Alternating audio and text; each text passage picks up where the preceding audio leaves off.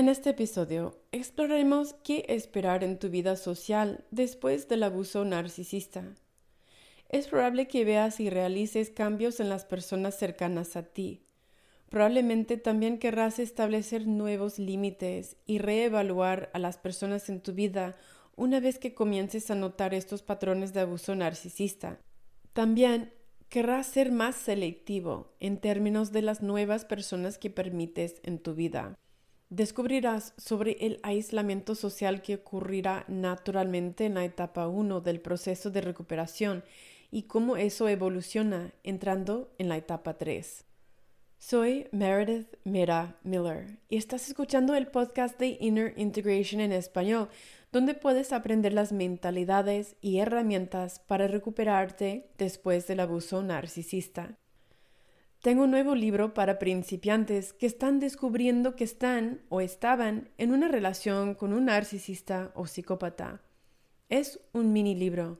Se llama La Guía de Inicio Rápido para la Recuperación del Abuso Narcisista y te da los tres primeros pasos más esenciales que tienes que saber si quieres empezar a mover adelante después de una relación así.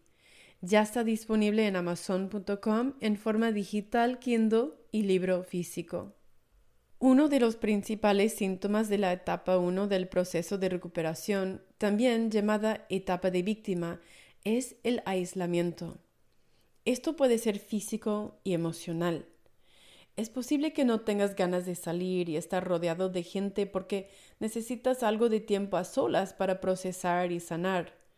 Cuando compartes tus experiencias con los demás, es posible que sientas que simplemente no te entienden, o peor aún, que te culpen por ello, haciéndote sentir aún más solo. En la primera etapa del proceso de recuperación, estás trabajando para reconstruir tus cimientos. Reconstruir la seguridad en los lugares y las personas es muy importante. Voy a leerles algunos extractos de mi libro La travesía, una guía de autorrecuperación después del abuso narcisista. Puede ser necesario evitar ciertos lugares y personas en las etapas iniciales de recuperación del abuso, cuando te sientes vulnerable, para no tener que enfrentar todos los desencadenantes y recuerdos hasta que te vuelvas más fuerte.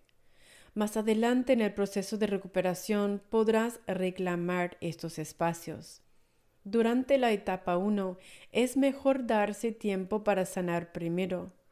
A menudo es necesario cortar los lazos con las personas que todavía tienen contacto con el abusador para proteger tu paz y cordura. Muchas de esas personas pueden convertirse en monos voladores, cumpliendo las órdenes del abusador, ya sea consciente o inconscientemente. Es posible que te encuentres bastante aislado durante esta etapa a medida que te das cuenta de quiénes son las otras personas tóxicas en tu vida y estás empezando a eliminarlas.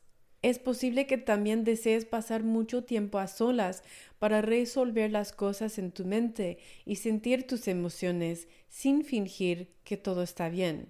Este aislamiento en las primeras etapas es normal y generalmente necesario para favorecer tu sanación. Apóyate en la incomodidad de sentirte solo y aprenderás que no es tan malo. En realidad es mucho más fácil estar solo y solitario que con personas con las que te sientes solo. Enfrentar esta sensación de soledad y sentirse cómodo con ella es la clave para dejar de aceptar personas tóxicas en tu vida solo porque no quieres sentirte solo. Averigua quiénes de tus familiares y amigos te dan una sensación de seguridad es decir, quién está ahí para apoyarte y validarte realmente versus quién está ahí para socavarte, confundirte, culparte e invalidar o minimizar tus percepciones de la realidad y el abuso que ocurrió. Una vez que empieces a hablar sobre el abuso, descubrirás rápidamente quién te apoya y quién no. Las personas que te niegan, y no escuchan tu verdad, no son parte de tu red de apoyo y no es seguro estar cerca de ellos durante este momento tan crítico en tu travesía. Puede que no sean abusadores, sin embargo los cómplices abusarán de ti por poder y socavarán tu percepción de la realidad, contaminando tu mente con dudas y devolviéndote al trance del abusador. Es muy importante comprender esta dinámica. De lo contrario, te sentirás continuamente invalidado. Te dirán que estás loco o que te avergüenzan como víctima y esto te mantendrá atrapado en un patrón de búsqueda de validación externa y te sentirás incapaz de seguir adelante sin ella. No te recuperarás mientras estés en contacto con los abusadores y sus cómplices, porque volverás a traumatizarte continuamente. Ahora, quiero hablar sobre construir una nueva red de apoyo después del abuso. Es importante comenzar a construir tu estructura de apoyo durante esta primera etapa. El aislamiento de familiares y amigos que se produce cuando los demás no entienden puede ser una soledad devastadora. Es por eso que muchos de nosotros recurrimos a profesionales o grupos de apoyo en línea o en persona durante esta etapa para hablar con otras personas que tuvieran experiencias similares y puedan validar nuestras historias. Esta puede ser la primera vez que dices tu verdad porque aprendiste que tu verdad no es tolerada en el sistema abusivo, que puede ser tu familia, lugar de trabajo, grupo de amigos o la sociedad en general. Cuando escuches las historias de otras personas que pasaron por lo mismo, te darás cuenta de que no estás solo y no estás loco. Es necesario también tener cuidado en todos los grupos de apoyo incluidas las organizaciones religiosas y espirituales, porque dichas comunidades a menudo traen a tipos abusivos que se esconden entre la multitud y utilizan la estructura de apoyo para abusar de los novatos vulnerables. Aquí es donde entra en juego tu discernimiento entre lo tóxico y no. Tomará algún tiempo desarrollar este sentido de discernimiento después de haber perdido el sentido de confianza en ti mismo. También es importante comprender que si estás trabajando en la autosanación, eventualmente superarás esos grupos de apoyo porque se produce mucha conmiseración y las personas a menudo permanecen allí durante años sin mejorar porque solo quieren centrarse en su victimización y hablar sobre lo horribles que son los narcisistas y psicópatas. Este no es un camino de empoderamiento y lamentablemente muchas personas se quedan estancadas en la etapa de víctima sin poder avanzar porque no están dispuestas a asumir la responsabilidad personal de su vida. Lo que sucede a menudo después de que una persona sale de una relación o situación abusiva es que inmediatamente comienza a conocer caras nuevas con patrones muy similares. Por lo general, cada nueva persona es más encubierta que la anterior, por lo que es un poco más difícil reconocerla como abusiva. Es importante reconocer que cuando sales de una relación o situación abusiva, eres vulnerable a los abusadores que aparecerán pretendiendo ser todo lo que necesitas. Es fundamental trabajar en tus límites, especialmente en lo que compartes con nuevos amigos o en citas con personas nuevas, porque aún no sabes si son dignos de confianza. No te castigues si no reconoces la toxicidad de inmediato. A veces es muy encubierto. Como ejercicio útil, cuando mires hacia atrás, observa los momentos en los que tu intuición te decía que algo andaba mal pero lo ignoraste. Ahora ya sabes qué notar en el futuro. Cada vez que interactúes con otra persona, aprenderás más sobre cómo se comporta y cómo reaccionas tú ante ella. Los manipuladores no son todos iguales. Hay muchos tipos diferentes y por eso es posible que al principio no los reconozcas. Cuando caigas en otra persona tóxica, en lugar de menospreciarte, reconoce la valiosa lección que aprendiste. De esa manera ayudarás a aumentar tu sabiduría y conciencia y luego las integrarás para no volver a cometer el mismo error. Es importante estar con personas que sean pacientes y compasivas contigo durante este proceso. Si tu familia y amigos cercanos te dicen que simplemente lo superes o simplemente déjalo ir, cuando estás en las primeras etapas de recuperación, esto te resultará realmente invalidante, podría hacer que te castigues o que dudes más de lo que ya estás haciendo. Si la gente te culpa y avergüenza por lo que pasó y por cómo te sientes al respecto, no salgas con ellos y en cambio concentra tu energía en estar más saludable. Cuando estés más saludable, es posible que te des cuenta de que has superado esas conexiones. Lo que más necesitas en las primeras etapas de la recuperación son personas en tu vida que crean en tu historia y que puedan mostrarte con su ejemplo que la sanación es posible. Escucha esa frase de nuevo. No dije simplemente los que vivieron lo mismo.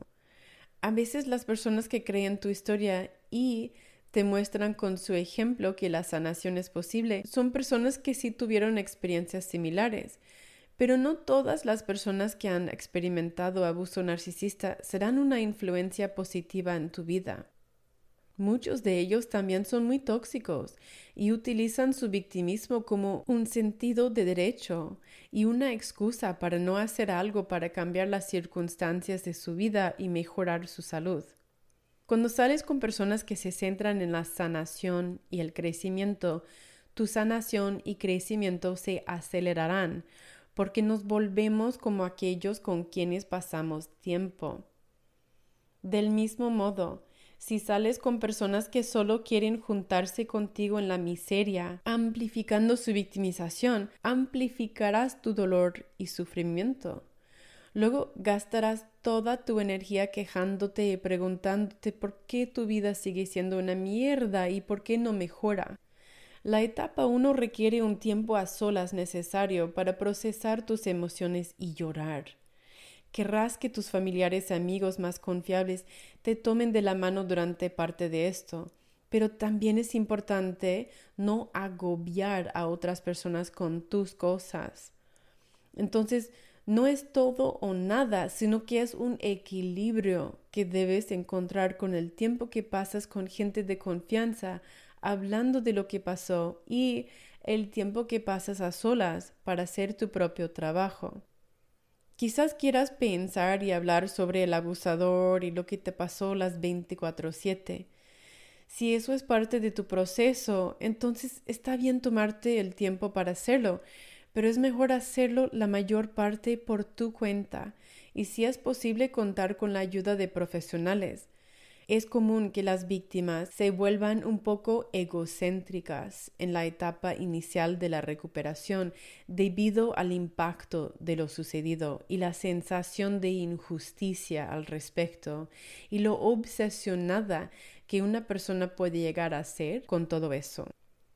Sin embargo, Agotarás a la gente si descargas todo en ellos constantemente, monopolizando las conversaciones y creando una calle de sentido único en la que no quieres hablar de nada que les interese a los demás, solo quieres hablar de ti mismo y de todos tus problemas.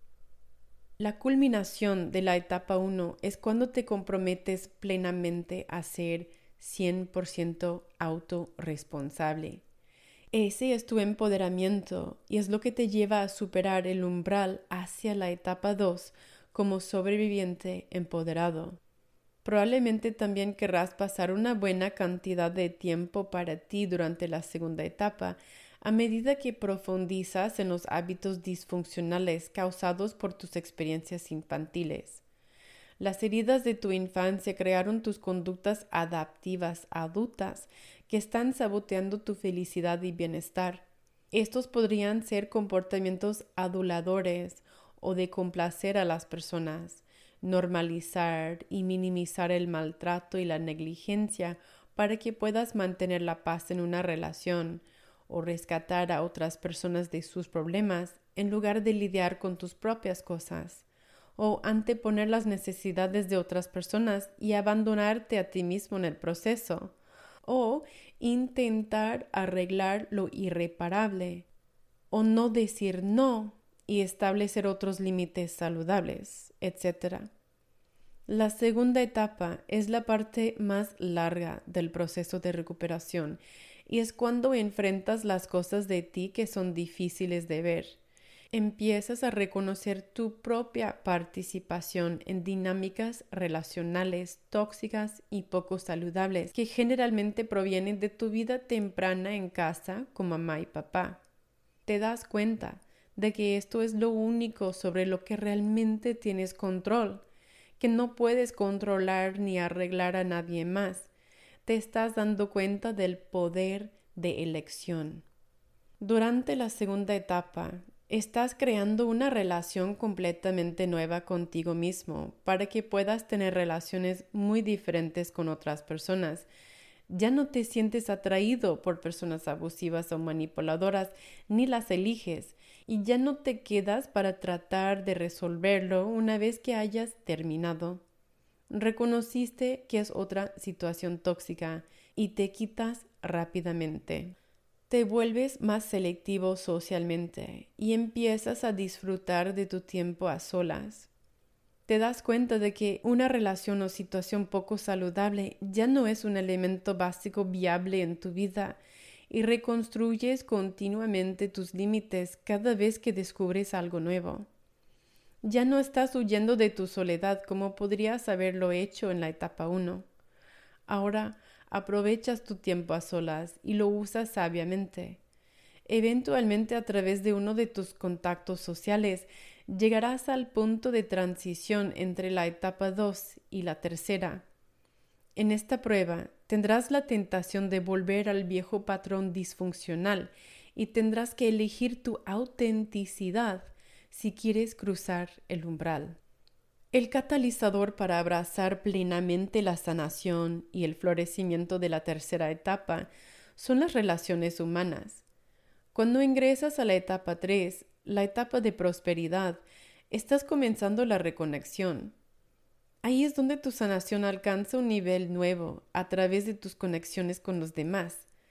A estas alturas te has vuelto mucho más selectivo con respecto a tus conexiones y tienes establecidos sistemas de filtración de límites saludables, por lo que solo permites que personas cercanas a ti te demuestren que están calificadas para estar allí en función de cómo te tratan. Estás empezando a ampliar más tus conexiones sociales y a practicar tu dinámica relacional nueva y más saludable. Ahora que has resuelto la mayor parte de lo que no deseas en una relación amistades u otras conexiones sociales, te estás concentrando más en lo que sí deseas en tus relaciones humanas. Este es un gran cambio de perspectiva. La conexión es el antídoto a la devastadora desconexión que provoca el trauma. Sin embargo, para tener conexiones saludables, debemos comenzar con el trabajo interno, la pieza de autorregulación, de modo que cuando co-regulamos con los demás, venimos de un lugar más saludable y participamos en dinámicas relacionales más saludables. Puede ser muy difícil confiar en que conocerás personas con las que podrás tener conexiones saludables si todo lo que has conocido fueron relaciones tóxicas y enfermizas. Es posible y sucederá a medida que crezcas y te transformes. Mientras tanto, es importante mantener la fe en los momentos de tiempo a solas y recordar que el propósito de ese espacio es hacer el desafiante trabajo interior que te corresponde afrontar. Tus amigos y familiares no pueden resolver tus problemas por ti. Un profesional podría ser útil en ese proceso para impulsarte en la dirección de la sanación y el crecimiento. Pero en última instancia, cada uno de nosotros tiene que ser nuestro propio trabajo interior. Cada uno de nosotros tiene que limpiar nuestros propios problemas y asumir la responsabilidad de nuestra vida y nuestras elecciones. La alternativa es simplemente repetir el victimismo. La conexión es muy importante para nuestro bienestar, homeostasis y sensación de seguridad como mamíferos. Sin embargo, las conexiones abusivas o tóxicas son más destructivas que tomarse un tiempo a solas intencionalmente. Por eso es tan peligroso saltar de una relación a otra sin darte tiempo para hacer tu trabajo, porque la probabilidad de repetición es muy alta. Si no has hecho el trabajo interior, seguirás eligiendo el mismo tipo de personas y no entenderás por qué la historia se sigue repitiendo. Cuanto peor se pone, más anhelas la conexión y eso es exactamente lo que podría llevarte a aceptar más abuso y maltrato. Judith Herman escribió La recuperación se basa en el empoderamiento del sobreviviente y la creación de nuevas conexiones. La recuperación solo puede tener lugar dentro del contexto de las relaciones, no puede ocurrir de forma aislada. Según yo, esto pasa en etapas. En la tercera etapa, ahora estás construyendo un grupo central de personas maravillosas, cariñosas y solidarias en tu círculo interno y valoras profundamente esas relaciones. Existe una profunda confianza entre tú y aquellos en tu círculo interno. Estás creando un nuevo sentido de familia, aunque tu tribu no esté necesariamente emparentada por sangre. Estas personas no juegan contigo, no te manipulan, no te utilizan con fines egoístas, comparten valores comunes. Ellos te respaldan y realmente quieren lo mejor para ti. Ellos se preocupan por ti. No dicen cosas para derribarte o hacerte pequeño para poder sentirse mejor consigo mismos. En lugar de eso, celebran tus éxitos y te animan a seguir adelante, te alientan a ser responsable de tu responsabilidad personal y no te rescatan ni te dicen lo que quieres escuchar.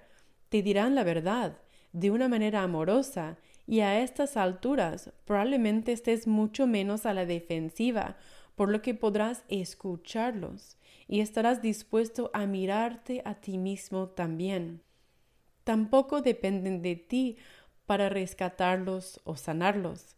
Saben que tienen que hacerlo por sí mismos. Se centran en metas y en un sentido de propósito, crean la vida que quieren vivir y quieren verte feliz también. Cuando estás prosperando en la tercera etapa, tus relaciones tienen una cualidad de ganar-ganar en vez de ganar-perder y se sienten edificantes en lugar de agotadoras te alientan a crecer en lugar de sacrificarte. La tercera etapa implica una reintegración social como tu nuevo yo en la comunidad. Y ahora cuando conoces gente nueva o sales con tu gente, ya no hablas mucho del pasado. Estás principalmente concentrado en el presente y el futuro que estás creando ahora mismo. Ahora que el pasado ya no te consume, también puedes conectarte con personas que no han pasado por abuso narcisista. Ya no buscas amigos y parejas basados en un trauma compartido, sino en valores y visión compartidos. Ahora estás formando un equilibrio saludable entre el tiempo a solas y el tiempo social. Por supuesto, el equilibrio de esta proporción depende de si eres más introvertido o sea que recargas tu energía solo y te gusta tener un pequeño grupo central de amigos cercanos y prefieres pasar el rato uno a uno o en grupos pequeños, o si eres extrovertido, o sea, recargas tu energía con otras personas, por lo que conoces a mucha gente y disfrutas pasar más tiempo socialmente que solo. La tercera etapa también consiste en generar una nueva conexión espiritual contigo mismo y con el universo. Te has vuelto a conectar con un poder superior, Dios, Creador o como lo quieras llamar. Ya no te sientes solo, incluso cuando estás físicamente solo. A estas alturas la devastadora sensación de soledad que te persiguió tal vez durante toda tu vida ya no está contigo. De vez en cuando puedes vislumbrarlo, pero no dura, y sabes cómo salir de ese estado rápidamente. Ahora estás potencialmente descubriendo en lo profundo de tu mente, cuerpo y alma que nunca estás solo, porque todo está cantando, respirando y bailando juntos, y tú eres parte del todo. Sientes una sensación de paz y calma, incluso cuando estás solo, e incluso en situaciones en las que te encuentras rodeado de personas con las que no te sientes conectado. Eres capaz de reconocer esto lógicamente sin sentirte desencadenado emocionalmente y sabes que no es tu gente, que prefieres estar solo que con gente que no está conectada contigo. En un nivel profundo, sientes tu conexión contigo mismo y con todo lo que es, así como con las personas más cercanas a ti en tu vida. Esto te permitirá prosperar como nunca antes. A partir de ese punto, el cielo es el límite. Es importante comprender que tu vida social pasará por un proceso después del abuso narcisista. No será de la noche a la mañana y llevará tiempo. A veces será aterrador y solitario al principio, pero lo superarás y desarrollarás una fuerza espiritual mayor de la que jamás imaginaste. Cuanto más te concentres en la sanación y el crecimiento, mejor calidad de personas encontrarás en tu longitud de onda energética.